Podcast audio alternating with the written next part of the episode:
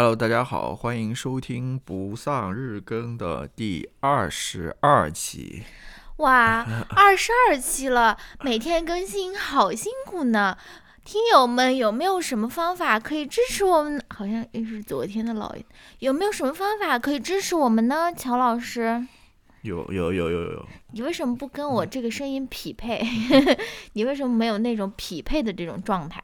那我们赶快说一下吧，嗯就是我们有一个支持我们的页面，嗯对，我会放在 show notes 里面，嗯也是在我们官网上面的，对吧？官网是不丧 podcast.com，嗯，就是如果愿意支持我们的话，可以上去支持一下啊。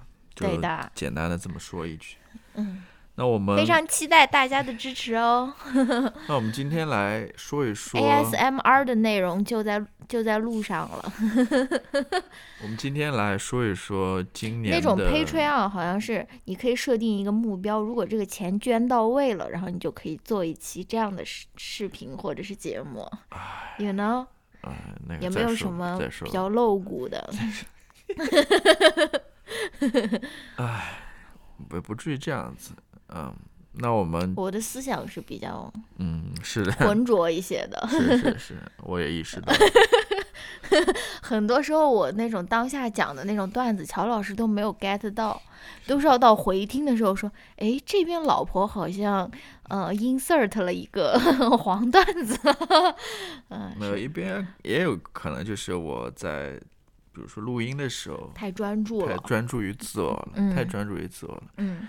那我们今 今天来说一说年度的今天是我们的年度巨献第二篇对电影和电视剧的一个总结吧，，yes，观影干货满满。观影的一个总结。嗯，其实我发现大家可能还是比较喜欢听这个的，因为我看收听量了，哎，不，其实也差不多，也差不多真，的呀，就是也差不多但是 long term 其实差不多，差不多，但嗯是。嗯，怎么说呢？我看那个，比如说小宇宙上面，好像对于这些总结类的，好像大家都更感兴趣一点。好吧？但是从后面总的数据来看的话，其实每一集最后的收听都是差不多的，嗯，其实年度爱用品马上要 提上，好吧？提那上日程那我们就来说一说这个年度这个总结吧。嗯在这个说之前，我想稍微提一点，嗯就是因为今年是非常特殊的一年，嗯其实电影院从三月份这边美国 lockdown 的时嗯候已经全部都关掉了，或者说后来开了之后，上映的电影就很少了。没错，啊、因为考虑到这个疫情的原因，嗯所以可以说我们从三月份的样子就几乎没有怎么进过电影院了。没错，然而在之前的几年，对吧？嗯尤其是在那种 Movie Pass 啊，或者说像 AMC 那种会员计划出来之后，嗯我们真的是电影院的常客，嗯，对吧？为了把这个 钱给挣钱了，给用用到，用回来，嗯基本上每个礼拜都会去看个一两场电影吧。嗯如果说有好电影看的话，嗯所以真的这一年我也想，我们真的没有在电影院里看嗯，多少电影。然后这个对于我来说其实是一个遗憾，因为我觉得对啊，电影在电影院里面看电影这种体验是别的没有办法取代的。嗯即使你在家里有多好的那种影音设备啊，或者什么之类的，它还是没有办法取代。嗯当然，如果你家里真的有一个电影影院对，那种有钱人的家里面就有一个观影，是，就真的是一模一样。但那我觉得还是不一样，哦，还是不一样，就是所谓的某更种，安静了，就是所谓的某种 没有打扰。仪式感嘛，就是哦你不仅仅只是看电影这么一个流程，你还要就对吧？检票，就是你要把，黄油滴在爆米花里，对 对对，你比如说你买票，尿尿。你你提前买票对吧？嗯然后买票后的那种期待，然后当天的你你对吧？要做一些准备，嗯然后你要去到那个地方，嗯，然后你要进入到那个地方，嗯然后你还要看前面的各种各样的预告片，对吧？哦这这是你最喜欢的一部分，就是看各种各样。超爱看预告人片人。家都是 踏着那个点，比如说电影是三点钟开始的，嗯其实是三点二十五分，嗯。它它才正式开始，嗯。前面二十五分都是预告片或者嗯广告。但我们都是 真的要准点三点就要过去，把这个预告片预告片要看到。的确是这样一回事，就是还是很遗憾的，今年没嗯。有看到很多的电影吧，院线片。院线片吧。嗯但是我感觉二零二一年的年初会上映一些我们比较期待的电影，因为首先它那个奥斯卡也推迟了嘛，所以相当于本来如果是奥斯卡是二月份的话，你现在就会上映大大量的这种冲冲击奥斯卡的这种电影，但是因为奥斯卡今年推推迟到四月份了，所以呃很多院线片他们也就是到大概二月份。对，他们在不不断的往后推吧，就希望可能电影院能开的更大一点，对吧？对对对就是进去看的人更多一点。但是嗯事实是，好像这个疫情好像又越来越严重起来了，进入到冬天。嗯，但没办法了呀，你如果再不上映的话，你可能就没有资格去参加那个竞选了。没错没错对，嗯然后怎么说呢？今年还有一个特殊，就是我们也在线上看了一些电影吧，是的一些比较好的电影。嗯是，那我们就开始吧。对，那我这边再说一个，就是我们这我们这个 list，起码我自己是这样的，它不一定是二零二零年初的电影或者是纪录片？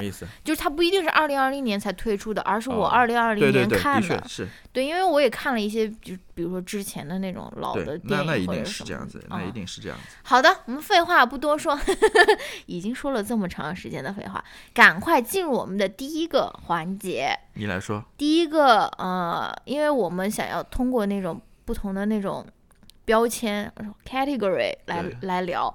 第一个个颁奖仪式。，yes，就是最重磅的奖是最后颁颁出来的，所以大家一定要听到最后哦。诶，就像那个，就像那种 YouTuber 每次说，嗯，这个我这个视频会有一个抽奖，但是我是会放在这个呃视频的结尾，所以说大家一定要看到结尾。嗯好，我们第一个颁出的 这个奖项就是，嗯，年我们的年度最佳纪录片。哼，哇，这个是我想说的话说的最多的。我也是，somehow 感觉不太对，因为我有大概一百多个那种 honorary mention。好吧，的确是这样子的，嗯就是有很多还不错的或者还嗯比较好的纪录片，但嗯是最好的这部纪录片我是有其他原因的，就是其他的哦可能也只是真的很期待，因为我也不知道你的这个最好的纪录片是颁给哪一个。最好的纪录片是我自己一个人看的。嗯，那我来说，可能就是因为一个人看，所以没有那种情情那种世俗的那种纷纷扰扰，所以他的没有老婆的那种纷纷扰扰，所以他的分数尤其的高。没有啦，我我回忆了一下吧你，先来说一说你的 honorary mention，就是说刚也非常好，但是就是没有上到这个榜单上面的这一些我知道，选项。其实他们都是因为我说了嘛，我最终选出来这部是有特殊原因的。哦呃，其实其他下面的，比如说第二梯队的，嗯他们都是很好的，嗯都是一个梯队的。好了，废话不要再多说，说赶快 说几个。我大概写了几个吧，比如嗯说《魔方高手》哦，这个我也写了，嗯，挺不错的。嗯 我是通过看你的那个 你这种人 豆瓣豆走瓣捷径，自己不标记好，自己不标记好电影电视，然后看别人的。因为因为这个很好呀，就是有人帮我，就是在那边标记好了呀，我就自己就不用标记，嗯因为你一定是标记的比我全的。我看那个你的豆瓣的标记，我发现有一点。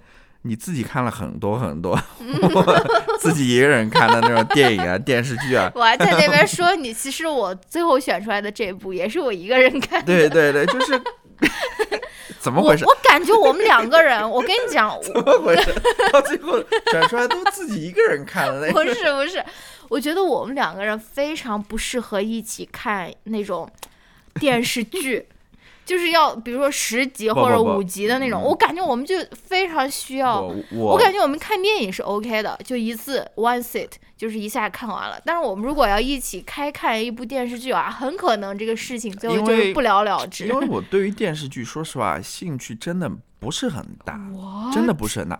我我做总结的时候发现，我真的没有看几部电视剧，哦但是我们还是看了在一起看了几部电视剧的。嗯嗯我觉得嗯总的来说，我的确对于 嗯，我待会儿再说吧。啊，那我你现在说一个 honorary mention，《魔方高手》这个我们也聊过，是是是，我们聊过，嗯我们聊过。在某一期聊过，我其实有好好几个了，比如说那个吹哨人 Athlete One，又是我的哦，Athlete A 是讲那个美国体操队性嗯性侵案。侵案的对，这个差一点就是我的 one pick，对我还有这个也是我们一起看的，是一起看的，嗯 其实很多都是一起看的，只有少部分的。偷呃，偷我的 list，这个叫还有一部叫呃《Secret Love》，隐秘的爱》，它是讲美哦国一对同性恋的、嗯，同性老人的他们的故事的。同性老呃，人，其实不是同性老人，他们现在是老人了。嗯他们那个两个人，同性恋情侣嘛，对，就是跟它标题一样，它是隐秘的爱嘛，嗯就是在美国当年的那个时候，他们虽然他们是是以好朋友相对称的，但他们这段感情其实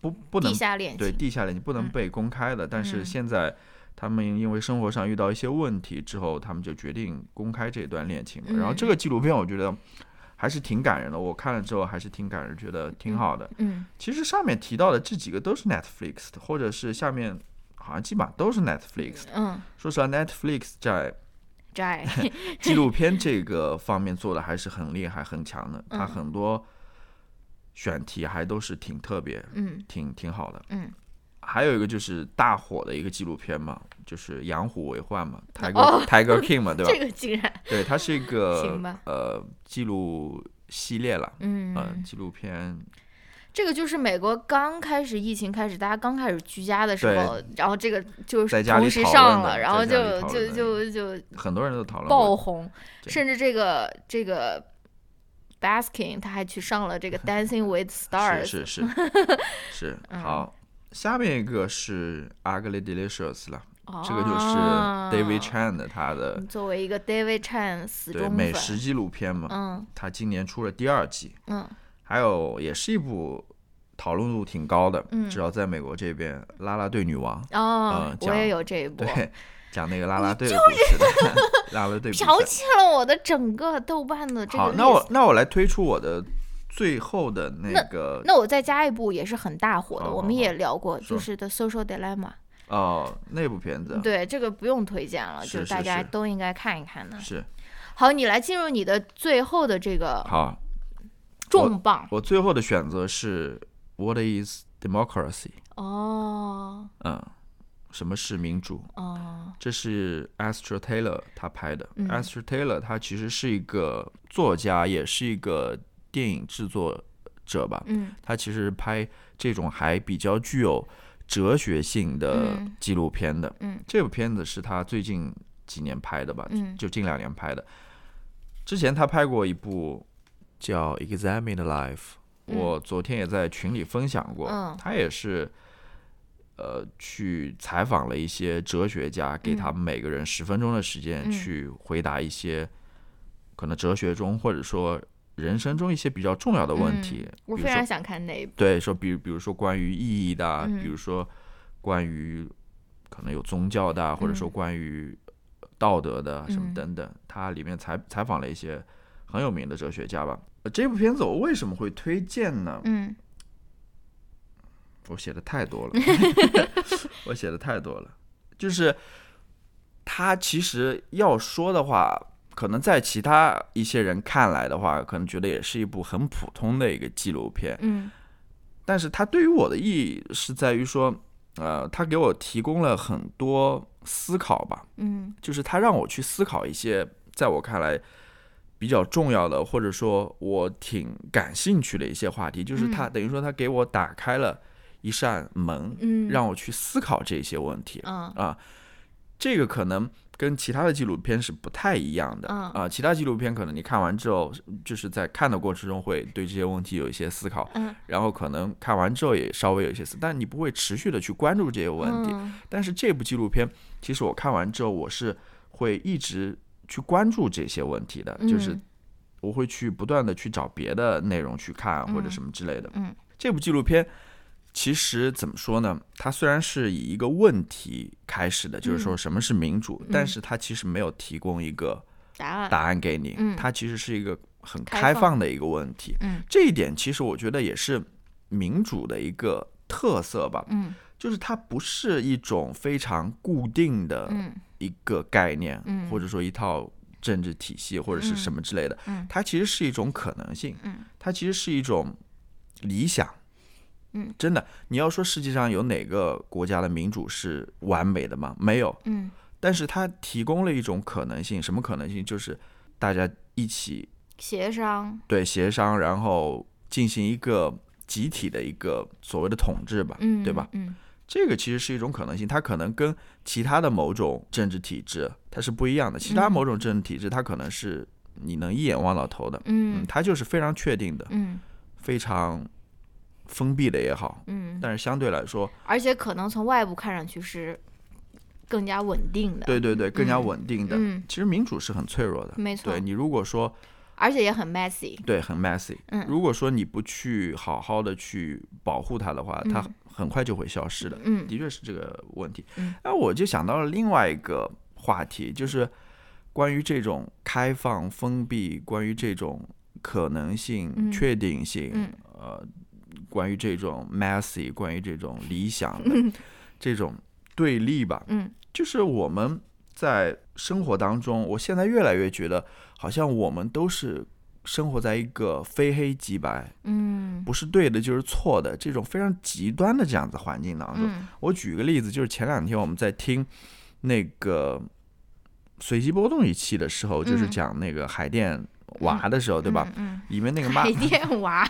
那个叫什么牛娃，对吧？嗯海淀牛娃，嗯它里面那个妈妈就说了一句让我印象非常深刻的，就是说，她也提出了这个问题，就是现在这些家长好像觉得要么就是清北百万年薪，对吧？嗯要么就是流落街头的那种感觉，就没有这种中间的选项，嗯没有这种中间的可能性。嗯的确是这。他说的这番话也反映了我刚刚说的那种，就是整个社会好像越来越极端的那种感嗯觉，就大家不会去考虑一些中间地带，嗯所谓的那种灰色地带或者什么之类的。嗯他不会想象到说，其实这个社会大部分人嗯到最后就是有着一份非常普通的工作，过着一个非常普通的一生，是不是？我们的社会，我们的教育也不鼓励大家成为一个普通人，对，也不鼓励大家成为一个快乐的普通人。就是说，你即使不快乐，你即使过得 miserable，你也要成功，对，你也要就是我觉得这样子一个社会，在我看来就越来越像某种宗教，嗯。或者是某种 cult，嗯。某种邪教，嗯。因为宗教也是这样子，宗教它的思想、它的思维方式嗯就是非黑即白，嗯，要么就是对的，要么就错，嗯要么就是上天堂，要么就是下地狱，对吧？关于这个 abortion 的话，它要么就是对的，嗯要么就是不对的，要么它是符合这个教规的，要么就不是符合教规的。嗯你想到那些很多那些 cult，嗯它其实就是用某种恐惧在支配着你，嗯然后在控制着你。嗯它也是有很现实的那种危害的。嗯就比如说我我我因为关注这个，比如说 cult 关注比较多嘛，就是他通他会通过什么方式呢？就是说嗯你如果说你不再相信这个宗教了，对吧？你要背离它、背弃它的话，嗯他这个宗教里面的所有人都会离开你，对，都会不理你失去了一个社会支持网络，对社会支持网络，然后你就被抛弃了。嗯他会以这个来威胁你，或者嗯让你变得很焦虑啊，变得很嗯恐惧。是嗯这不跟我们社会很一样吗？嗯就是说，如果你不加入到这个游戏当中来的话，嗯，你好像会感觉会会缺失掉什么东西，没错，好像如果你不不你的人生就不完整对你你你你不去追求那一套意义或者说那一套价值的话，嗯你好像是就会被整个社会抛弃啊或者什么。嗯但事实不是这样子的。嗯你看那些最后从那些邪教当中出来的人，嗯他们也发现。原来生活是一个更开放的，嗯有更多可能性的。没错，他所最后所呃面对的生活，也不是像他在之前在那个宗呃邪教里面所想象那样是很可怕的，嗯好像到处都充满了危险的那种，不是这样子的，嗯是不是？嗯我就觉得很像这一点上。嗯然后你要想这种焦虑和恐惧在这样子环境当中，嗯反过来又会让你变得说对于意义就有一种更加急迫的那种追求。就是你又在你你这种焦虑，因为大家现在都说啊，好焦虑，好焦虑，嗯。我我做这些到底意义是什么，嗯。或者说我的价值到底在哪边，就嗯。就让你不停的去寻找这些那反过来，如果说你还是相信那样一套教条也好，宗教也好，嗯。价值也好，嗯。意义也好，你又会。反过头来，如果你找不到其他的选择的话，你又会嗯。反过头来进入到那样子一个系统当中，嗯。你又会再度被它所所抓住，所嗯。所陷入，嗯就是它是感觉像是一个闭环，闭环一样。如果说你不去寻找出出口的话，嗯你不去寻找突破的话，嗯。呃，我感觉我又说了一些，哇，说的 nonsense 很多的感觉。今天的这个这一期节目感觉要长达一个小时，好吧好吧视听的盛宴了。呃，我这是我今天想说的最多的一个，啊，就是我想说，还是说到底，就是我关注的就是可能性和确定性吧。嗯嗯，这两个话题，或者说这一对话题，嗯这一对观念或者概念，嗯他们在现实生活当中到底是怎样存在的吧？嗯我觉得这部纪录片，它虽然是关注了民主这样一个非常确定的话题，但嗯是它里面还是有很多可能性的存在在里面的。嗯这是我比较私人的一个兴趣了。嗯，哇，滔滔不绝的说了很长时间，大家听大家到时候听到那种精修版的时候，肯定是非常流畅的啊。但是在这边，我坐在这边听的时候，就是有非常长的那种 long pause，但是乔老师这种剪辑圣手，到最后都会为大家带来非常流畅的这种 这这种体验，不像我是腾格尔在 开轮子是方的的那种车的那种感觉啊。好吧，，你来。嗯，我来吧。嗯，其实我也有一些 honorary mention，除了刚才跟乔老师重合的那几部吧，我还有另外应该有两部跟他不一样，就有一部叫嗯、呃 The Internet's Own Boy: The Story of Aaron Swartz，啊、就是叫《互联网之子》。然后这部也不是一部新的电呃新的纪录片了，是一四年还是一六年就出了，反正也出了有一段时间了吧。哎，我就是某一天我就是我忘了是在亚马逊还是在哪边，就是看了，应该是在 Amazon。哎，不不不是，我是买了那个 YouTube，我是在 YouTube 上买了他的，嗯，就是买了这个纪录片，然后就看了。然后他其实就是在讲这个 Aaron Swartz 的这个故事，他其实算是一个电脑天才，也算是一个商业奇才的那种感觉。但是他二十六岁的时候他就自杀了嘛，嗯嗯。你说，很不适合在这边笑的感觉，人家自杀了。然后这个就其实就是讲他的故事。然后他是曾经开发互联网协议，就是 RSS 的、嗯呃人之一。然后他也是 Reddit 其实作为一个播客的对呃，就是主播的话，要感谢他，因没错的为所谓的这个播客其实就是建立在 RSS 上面这种，这种分发的这种系统嗯上面的。很多人，因为我看到有些人也觉得这个才是真正的互联网精神。没错就，现在的这种互联网，其实已经嗯，被那种大的商业公司给完全垄断或者控制住了。没错，就 RSS 它是有很多自由的，嗯，没错，这个而而且他也是呃 Reddit 的共同创始人之一。然后他其实讲的这个故事就是呃 Aaron 他如何他以他其实到最后他。嗯我觉得他更显著的一个身份，他其实是一个社会活动家了。他 activist，他其实就是在以身试法也好，就是想要促进这个互联网，大家可以对互联网上资源的一些免费的使用，或者说是嗯 access 吧。其实他最有名的也不是有名吧，一次那种 hack 的行为，就是他 hack 了一个非常大的一个学术期刊的数据库，我忘了嗯是 Sage 还是 Jster 了。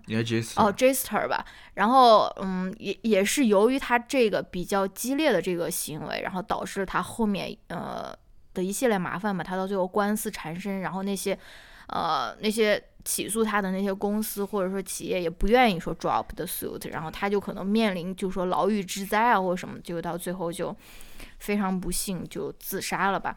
我觉得是非常好看的一部纪录片，而且又呃可以带给我们一些思考，就说就像乔老师刚刚说的，互联网精神到底是什么，对吧？对，什么就是是什么是互联网精神？它哪它到底是什么？它到底是呃另外一种商业模式呢，还是它应该具有一种更加相当于自由啊、开放，甚至有那种侠客的那种行为？就是说，而而且我们也可以有一种，比如说关于知识的一种思考，知识是应该。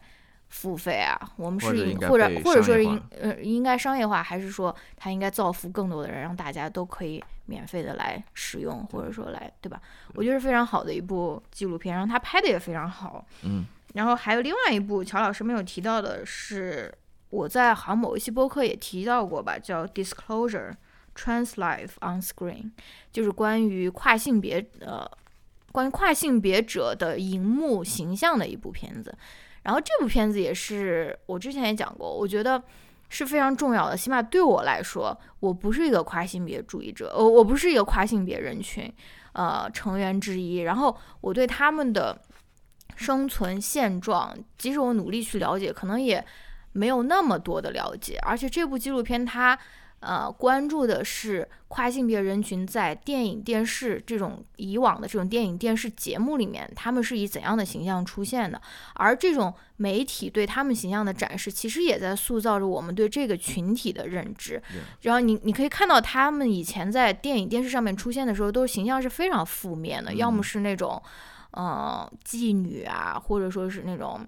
嗯，反正就是那种也有让男人来扮演，包括我们非常熟悉的那个小雀斑，他不是也演过那个 Danish Girl，就是他也是一个男嗯男性，然后他去扮演一个跨性别的人群，就是这些我们看来可能无伤大雅或者说什么看一下就过了，但是我们就忽略了他潜移默化中塑造着我们对这个群体的看法嘛，而且尤其是他们这个群体其实已经非常非常边缘了，他们不是说是一个怎么说。嗯，很有话语权，或者说很有对吧？的那种群体，他们其实他们的权利是没有那么多的，所以在电影电视中的呈现，他也是批判性的，就说对。看了一下这个，对。批评了一下这个，对，就是他们在这个群体在这个电影电视行业当中的展现嘛，嗯，其中有一个是准确性的问题，对，就是说你用别人来代替他们去表演，或者是。能够能不能够准确的展现他们的生活？嗯，另一方面也有一个公平性的问题，没错，就是这个也不是说这种跨性别者他们所面临的。其实你要讲的话，比如说残疾人群体，对吧？很多人明明压根就是不是残疾人，他们也要去演一些残疾的角色或者什么之类的。然后你要再说大一点的话，比如说。在电影当中，亚裔群体的表现，嗯，这个也是很引引引起争议的嘛，嗯，就是很多那种亚裔的角色，最后还是找欧美白人来演嘛，没错，那个斯嘉丽约翰逊演演那个什么，呃，工科，工科，工科机动队，机动队还是什么之类的，嗯，然后这个都是 都是这种现代社会了，竟然还有这种问题。你再往前面推的话，比如说那个好莱坞早期的那些对。亚裔的角色，中国人的角色，不都是找？这种白人来演画的那种，嗯，很奇怪的妆。对，刚刚我又想起了一个那种本土化的一个，就是我们经常，我我们对于这种跨性别者或者说是这种人，我们有很大的，就是有一个骂人的词汇，就叫他们，要么是叫娘娘腔啊，要么叫那种二椅子啊，或者说什么的。然后我就想起了一个非常，就是。大家都非常熟悉那个荧幕形象，嗯，就是春节晚会里面林永健的那个装修的那个形象。他为什么要扮演一个女的呀？而且就是以那种非常夸张、非常就讨人嫌的那种方式来扮演一个他家正在搞装修的一个女的，还是他一人分饰两角？我不知道 what's the point。然后大家每次就，嗯，就就他一出现就会嘲笑他，或者说笑他。你觉得我们如果在身边有一个真正的？有这种跨性或者有这种性别困扰的这种朋友，我们能不能就说是，对吧？对，还有很还有很多啦。你比如说去年还是前年的春晚上面，不就是有一个 black face 对 中国大妈在那边扮演那种非洲大妈吗？不说了，好吧，不说了。那我还没有推出我的重磅，你还有重磅？我还以为你这个已经讲完了呢。来吧。你自己刚刚说了那么多，然后你对于别人的这个 list，你又不给予尊重。我没有不给予尊重，我只是以为你讲完了。我只是在说我的 honorary mention。哦，好好好，来，你的重磅炸弹，赶快。你看，刚刚群友们问我说，这个日更对于夫妻关系有没有什么影响，对不对？我还说，嗯，没有，我们还是一样的，嗯，恩爱。但现在就影响到了。快点，快点。你在这边能不能再把心思放在我的这边？行行行，待待会儿我要提问的。哦，提问。你要你要有那种随堂小考。完了，已经三十分钟了，都怪你说的太多了。好，我的重磅推出我的年度最佳纪录片。我这次的这个 show notes 我要写死你。那我就不写了吧。不行，必须要写。然后那个，嗯，我的重磅推荐其实是叫做。The Trails of Gabriel Fernandez，嗯，这个我也讲过，这是一集六集，呃，一一个六集的纪录片，然后它也是 Netflix 推出的，它的中文叫《盖布瑞案：消逝的小生命》。嗯，我为什么想推荐这个纪录片呢？就是因为我觉得这个纪录片它通过，因为它首先是六集，就是它的资料非常非常的详实。然后那通过这一个案件，它反映出来了非常非常非常多的社会问题，它可以给我们提供很多很多思考的角度。然后这个案件其实就是这个 Gabriel Fernandez，他有某一天，他的母亲和他的养父，呃，和他的继父，就他母亲现在的男朋友，就是嗯那种打了那个九幺幺报警嘛，然后就说他的小孩快不行了，然后他们就把那个小孩接到医院，然后就发现这个小孩的身上。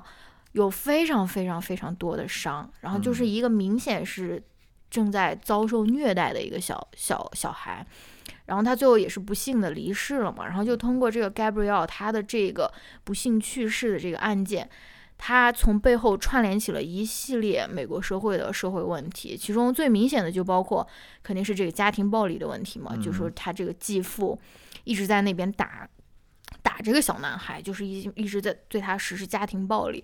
然后呢，他他为什么会对他施暴的？其中背后有一个原因，就是因为他的继父是一个恐同，嗯，他是一个恐惧同性恋的一个人，而这个 Gabriel 他是一个非常柔弱的，嗯，可能就没有我们传统意义上那种男子气概的那种小男孩吧，所以他这个继父就非常的讨厌他，这样所以就对他施暴。然后这个就是这个已经是比较小的一个。呃，方方面反映出来的问题了吧？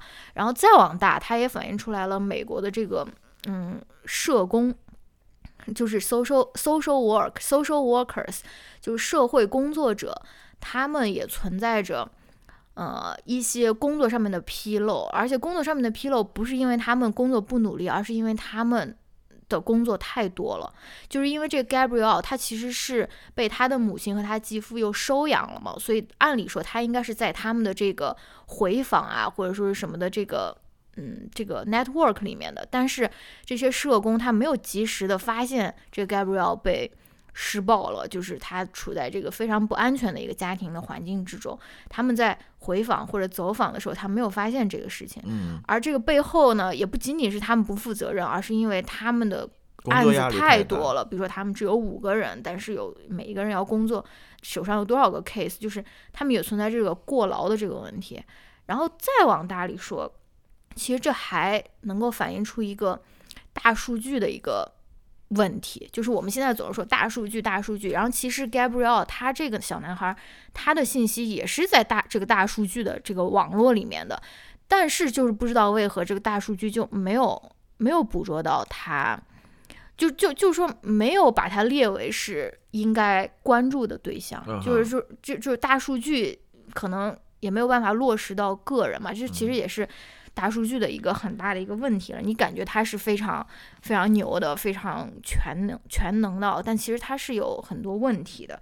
然后还有另外一个问题反映出来的就是这个 local news 的问题，就是本地的新闻台没有足够的社会支持，也没有足够的资金支持，因为它这这样的案件其实是应该得到本地的，比如说是记者啊，或者说。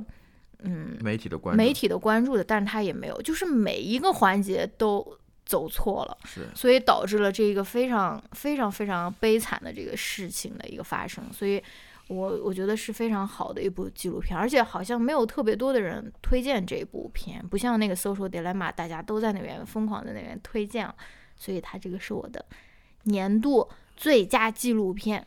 对，请问它的名字是什么？Gabriel 什么的。The Trail of Gabriel Fernandez，盖布瑞案，消失的小生命。嗯其实这个纪录片我没看了，是你一个人看的。嗯，但是它所要反映的一个主题，其实也不是一个新的主题，就是说一次这种生命的消逝，嗯，它不仅仅只是一个意外吧？没错，它其实是整个一套社会系统的一次失败，嗯，或者说一次。出现了故障，嗯啊，它真的不是只是一种意外，嗯啊，它应该能够从这个小小案件当中，应该能值得反思的，应该很多的，啊，不仅仅只是说去反思他这个家庭吧，因为，呃，正如你所说，里面有很多社会的问题，对吧？有政府机构的问题，有媒媒体的问题等等。好的，那我们进入我们的下一个颁奖，嗯哼，是年度最佳电视剧。好，嗯。我看了一下，我其实真的没有看多少电视剧，然后可能我也看了一些电视剧，但是很多电视剧都没有看完，就是看了两三集就说我们集，两个 不要一起看电视剧对，。两三集，比如说那个什么《灾星异变》，灾星异变，Raised by the Wolves。呃，看了三集吧，四集，后来也没看完。然后什么 Ted Lasso。泰德拉索也是看了两集还是什么，但嗯，是我们还是看完几集几几几部电视剧。我我看了一下，嗯，有哦，《秘密森林》，嗯是不是？嗯那个韩剧 Netflix 上的，嗯，然后像 Normal People，嗯普通人啊，这肯定是你的是，年度最爱了。然后还有王国 Kingdom，就哦，是，丧韩韩国僵尸片的，嗯，不是还有那个你写的吗？啥？嗯，Ozark 哦，Ozark。黑钱圣地，黑钱圣地，黑钱圣地其实是我很喜欢看的，嗯，就是我一看就是马上就上瘾的那种。是的，但是看了一季之后就觉得，我们看了两季吧。其，实看了两季，但是嗯看了两一季之后，我就觉得有点感觉在那边重复了，就是这个剧。嗯，就是好像没有一个头一样，它有点，我觉得这是美剧的一个通病，就是它嗯。为了让这个剧啊继续延续下去，它就嗯。不断在那边制造各种意外，各种让你想不到的事情，就是脑洞开了越来越大的那种感觉。嗯我其实希望，比如说它一季结束就结束了，呃、后面不要再有什么大的脑洞在那边，就感觉有点累了，看的有点累了。后来我跟你一起看这部剧的时候，我已经晚上在那边做梦，梦到我去那种抢银行还是那种抛尸体了。我当时在梦里已经非常的害怕，我就是觉得如果我在真实的生活中真的需要去抛尸体的话，我肯定会马上就打那种自首的那种感觉。对我我我看完 之后，一个很大的感受就是他们里面的这对夫妇，嗯，两个人的心心真理素质，真的是很大的，真的，他们其实也就是普普通通的一个中产家庭吧，但最后为了让自己生存下来，真的是跟墨西哥的这些毒枭啊，跟政府的这些腐败官员都能打交道的那种，嗯还有跟当地的那种。毒枭啊，等等，就是太厉害了，我嗯这是我佩服他们了。就是要是换做我的话，我晚上也睡不着觉了，他们竟然能够 不仅睡睡着觉，还能把这所有事情都能解决掉啊，嗯真的是嗯很很佩服他们。但是我要说的是，我今年可能要选最好看的一部电视剧的话，嗯还是会选《Normal People》的，嗯嗯，因为它是我可能看的为数不多的一部嗯电视剧吧。你这个你这个推荐语非常没有说服力。因为这部剧我们其实也讨哦，论过，我们聊过的，对，嗯，嗯，翻往前面翻的话，有一嗯集是讲这部剧的。嗯我我当时还讲了我们的恋爱故事。对我当时对这部剧的评价就挺高的，觉得挺好看的。如果嗯你们感兴趣的话，就可以去回听一下。我在这边也不再多说什么了，好的，我就讲出我的这个选择。好的，那我的年度电视剧我就不搞什么 honorary mention 了，它就是非常确定的，就是 Park and Recreation，、嗯 叫什么公园与游憩。这个其实也是我感觉在美国挺火，在国内好像看的人不是特别多。它它可能还没有办公室火吧，当然肯定没有《老友记》火，《老友记》应该是国内最火美剧吧。它这个被称为女版的办公室，但是我其实也觉得不太一样。呃，反正嗯，我是因为它，我为什么就是 binge watch，就是一一口气看完呢，就是因为它十月一号的时候好像要从 Netflix 上面下架了，然后我就在那边前面疯狂那边赶工把它看完了，嗯、完全不后悔，觉得非常好看。我为什么喜欢这部剧呢？就是因为这部剧它讲的是一个非常非常普通的一个人的故事，然后它普通到如果用我们嗯熟悉的话说，我们可以说这是这个是一个讲的是一个公务员的故事，就 是当国家公务员当地县城的或者小镇上面的一个公务 City 员，Council，对，负责公园啊，负责那种娱乐设施的。对他就是他就是这样的一个人，然后他是一个非常小的一个角色，但是呢，这个女主角 Leslie Knope 她非常非常的热爱自己的工作。呃，我我我我通过看这部剧得到了非常非常多的那种鼓舞啊，就是觉得说，啊、虽然我们并不是什么位高权重的那种人啊，或者我们并没有说掌握什么非常大的权利，但是我们也可以过得非常的快乐，非常充实啊。而且另外有一个非常有意思，就是他其中的这些人物，我也觉得非常有意思，他的配角都非常有意思。比如说那个 Ron，嗯你也知道的嘛，他其实是一个无政府主义者，嗯 他其实是非常讨厌政府，他希望政府越小越好，但他但他又在政府工作。对他又是一 个政府工作人员，对，然后呢，所以他在招人的时候，就是要招那种越懒、越不符合这种 优秀员工的人。就是反正他里面那些配角也都非常非常有意思，我觉得对，嗯我觉得我非常喜欢看。我我也看了几集了，但是我看几集之后，一个最大的印象就是嗯，它其实也从某种侧面反映了美国基层它这种民主是怎么实行的，没错对这种政府部门嗯是怎么嗯，运行或者协调工作的。没错，它是给你打开了这么一扇窗户，让你看，其实还是对挺现实的。它它还是反映了某种现实。对，因为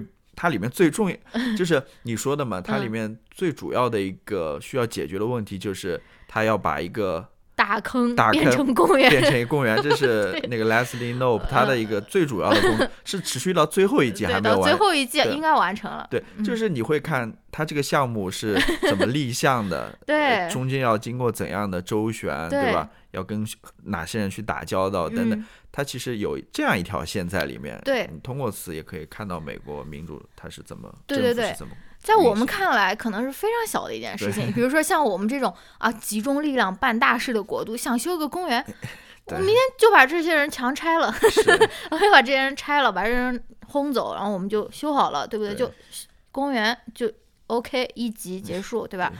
但他其实有很多，比如说他要召开那种那种。听证会啊，或者什么，让大家都在那边投票、发表意见，要干嘛？而且他也要试图去说服，比如说想要呃把这块空地用作建另外一个汉堡店的一个，因为那个汉堡店是他们小镇最重要的收入来源嘛。然后呢，他要怎么样去斡旋嘛？就说我们要放弃这块是这个可能会会很优渥的这种收入、财政收入，然后我们要去把这个这块空地做成那种一个公共场所，让大家去。然后其中也穿插了非常多有意思的桥段。然后 Leslie Nope 他最后也是有一个相当于政治生涯的一个展开吧，里面竟然还有那个。呃，约翰麦凯恩，诶，他叫 John 呃 John McCain，还有 Joe Biden，他都去给他那个客串了。客串了，因为这个 Leslie Nope 他的那种呃 political crush 就是 Joe Biden 像，政治偶像，就是对非常非常有意思，我推荐大家去看一下。行，那么我们进入到下一个单元，嗯下一个单元是电影了吧？年度最佳电影，年度最佳电影。嗯其实年度最佳电影我选不出一个最喜欢的电影了，哦呃，我觉得有好几部电影我都挺喜欢的。那你说，我觉得还是选几部靠的比较近的吧，嗯因为我看了一下，比如说年初的时候，我们嗯看的那个《一九一七》，嗯看的那个《小妇人》嗯其实感觉还都不错。嗯我们也在一开始的时候也聊过，我估计。嗯然后就进入到这个疫情当中了嘛。嗯我记得我们疫情最后看的一部算是院线片，嗯是《燃烧女子的肖像》，嗯是不是？嗯我们看了两遍，嗯，看完之后其实就差不多 lock down 了。lockdown 了。对，你赶快说你自己的答案吧。好，我说的好，我的选择是什么呢？我的选择有三部片子吧，嗯一个就是《燃烧女子的肖像》，嗯这个我们也聊过，嗯在前面的节目当中。嗯还有一个就是《无依之地》了，嗯，赵婷的那部新片子。哦，我不用说了，这个我们再见。这个我们之前也聊过，啊也专门拿了一期节目出来聊，大家也可以去听一听。嗯，还有一部也是在线上看的，就是《First Call》。这部竟然入选了。哎，它它的名字叫什么？第一头牛第。一头牛。对嗯这部片子很有意思的一部嗯比较小众的一个嗯片子，嗯我觉得挺有意思的。是的。呃，我推荐大家也去看一下吧。嗯我这边也不就不做过多的讲讲解或者介绍、嗯评论了。好吧，我的这个呃年度最佳电影也是在乔老师这个三个的 list 里面，是在《无依之地》和《燃烧女子的肖像》之间做出选择的，但我最后选择的是《燃烧女子的肖像》。然后就是因为这部电影留给我的回味真的太长了，我就感觉我到现在还经常会想起这部电影，我觉得非常难得。嗯可能因为我们看了两遍吧，我不知道，就是我对他印象非常非常非常的深刻，他真的可能是我的年度最爱的一部电影，所以对也不多说了。对，大家可以去听一下那集节目了。嗯，好的。后面还有什么呢？年度喜剧啊，嗯脱口喜剧。脱口喜剧，其实我有一部的呀，那你说，就是你推荐给我，我们一你唯一起看的。那一对部？就是 Bob Burnham 是吧？是的。Make Happy，Yes，它是一个 Netflix 的一个喜剧节目嗯，啊，那个叫什么的？那个制造快乐，不呃不是制造快乐，就是他们这种单场的那种单口喜剧。单口喜剧是，对这个 solo 吧，他的 solo，它是一个音乐喜剧，对，呃，挺有意思的。嗯我让我见识到这个人的某种他是不是才华横溢？才华横溢。你你都不知道他能够就是唱出，就是搞出怎样的对桥段。你，你去看了他的表演，然后再看今年，比如说脱口秀之王，口秀大王，脱脱口秀大王王冕王冕他的那些音乐才能的话，真的是大巫见小巫的那种，对对对他，太太厉害。当然，他们两个人两个人，所表演的那个环境不一样了，他是一个专场了，算是嗯对吧他肯定是把他最好的一面全部都拿出来了。没错，那个王冕他是要参加比赛的，嗯所以对你可以去看一下。如果嗯对这种音乐喜剧还挺感兴趣的话，对，但他里面讲的那些梗也是非常好笑的，非常好笑，真的是他太厉害了。他在里面不知道唱了多少种歌曲，比如说乡村音乐，什么 hip hop、rap，然后就是就是真的，他整场我感觉他整场这个单口喜剧看下来，你是。绝对是值回票价，就是是 感觉像是看了两场、三场的那种内容，而且他这个每个段子之间都是无缝衔接的，他的确是很才华横溢的一真个创，的。他还是导演对吧？对，他八年级是那个八年级 eighth grade 的，而且他马，他是一部马上就要上映的，我也非常期待的电影的呃主演，就是那个《A Promising Young Woman》，啊，就是杀杀男人的 女主角杀杀很多男的的那个电影，也是马上要上映了，我非常非常期待。好，那你的呢？我好像没有，没有我我可能就是这一部吧，因为我还跟你一起，我我今年没有看到很多特别好的单口喜剧，然后我还跟你一起看了那个，嗯。Dave Chappelle 的有一部，有有有一场，我也我也挺喜欢的，那个但是也不是新的了。嗯，那我们最后说一说观影体验，是不是？最印象最深刻的嗯观影体验，行吧？怎么？我也看到你的了。其实我写的是，呃，我们在家里看的那个《哈利波特》系列了，嗯，就是 也是为了赶在那偷个看我的，没有，我这个是我自己写的，但是哦我刚刚看到你也写了这嗯个、这部电影，嗯，这个也是我们赶在下架之前，没错，真的要赶快看完，在这边真的是 binge watch 就是最后一天 才把最后一部看完的那种，就是挺好看的，很好看，因为这部电影就非常好看，嗯然后这系列的电影，对这系列的电影非常好看，哈利波特》嘛，非常嗯经典。嗯然后现在把它重温了一下，嗯感觉还是非常好的。嗯就是这是在我看来印象比较深刻的一次观影体验。如果说还要讲什么观影体验的话，就是在疫情来了之后，然后电影院重新开门之后，嗯。我们去看过几部电影，嗯。呃，其实也印象是，倒不是说因为这个电影内容的印象深刻，嗯。就是为了采取各种防疫手段嘛，戴口罩啊，嗯。然后全程戴口罩，嗯。然后要洗手啊，嗯。尽量不去接触什么嗯椅子啊或者什么之类的，嗯。然后要选座位什么之类的，就是嗯。这个体验，在疫情之下去看电影的这种体验嗯也是比较特殊的，没错在这样一个情况之下，嗯，对，对我可能要再加一个，就是我们在电影院里面看那个《燃烧女子的肖像》嗯啊，我觉得那部，哎呀，这是狗狗在抖毛啊！嗯。我觉得那部电影太适合在电影院看了。对，我觉得怎么说呢？其实虽然我们看了两遍，嗯然后做了很多分析，把里面嗯一些细节啊、或者什么之类的都做了很多的分析，嗯但是我前一阵子我又看了一篇算是影评的东西吧，就是嗯他把《燃烧女子的肖像》和那个《The Favorite》嗯，宠爱那部、哦是叫宠爱吧？宠儿，宠儿嗯，就是由那个谁演的？艾玛艾玛 Stone、对她演的和周奥文，对他们演的那个一部也是古装吧，算是宫廷宫片，廷片，嗯，进行了一个比较嘛，其实嗯都是关于女性话题的。没错，啊我看了那篇，分析之后，我发现其实好像还是有很多细节我还是没有注意到的哦啊。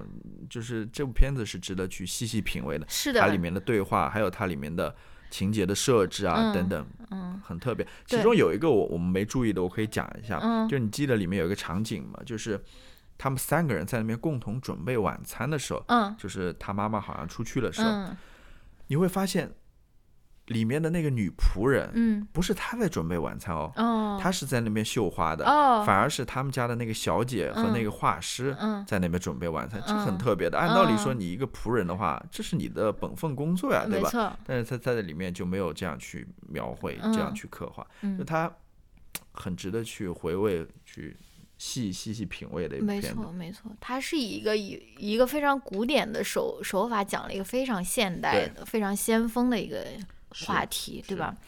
那好，那你还有没有你还有没有最后的这个终身成就奖的颁布？这个我没有考虑，你来吧。那我颁布一下、年度文化高光时刻。简直就是杨博文的那个播客干的事情。的确是一个文化历史上的一个高光时刻了。对啊今年的一个高光时刻。对啊，而且，所以我我想讲的就是《寄生虫》获得奥斯卡奖对，奥斯卡最佳导演、奥斯卡最佳影片，就是非常非常，我我感觉这个真的是一个当时看的时候很激动。非常激，尤其是乔老师这种人，在之前的奥斯卡预预测里面，竟然在那边，嗯，跟随自己的心，然后就是就是对了，押对了这种啊，我觉得这个确实是一个非常高光的一个时刻。然后这个时刻过去了以后，好像二零二零年就越变越糟，就是一路下坡，一直荡到年底的感觉。对，我们在疫情期间还去电影院里看了一下他那个《杀人回忆》嘛，嗯，他好像是常好看。他还是多少周年的一个重制版、还是什么，他又进院线了。嗯，后面还有一段那个采访呃，对，对奉俊昊的一个采访，嗯，对的，《也是一个挺杀人回忆》超好看，我觉得对难忘的一个，比第一次看要感觉好看很多。是嗯，好的，是一部经典吧。嗯，那我们这期就聊到这边好的。啊、嗯这个是严重超时了。大家不要忘了。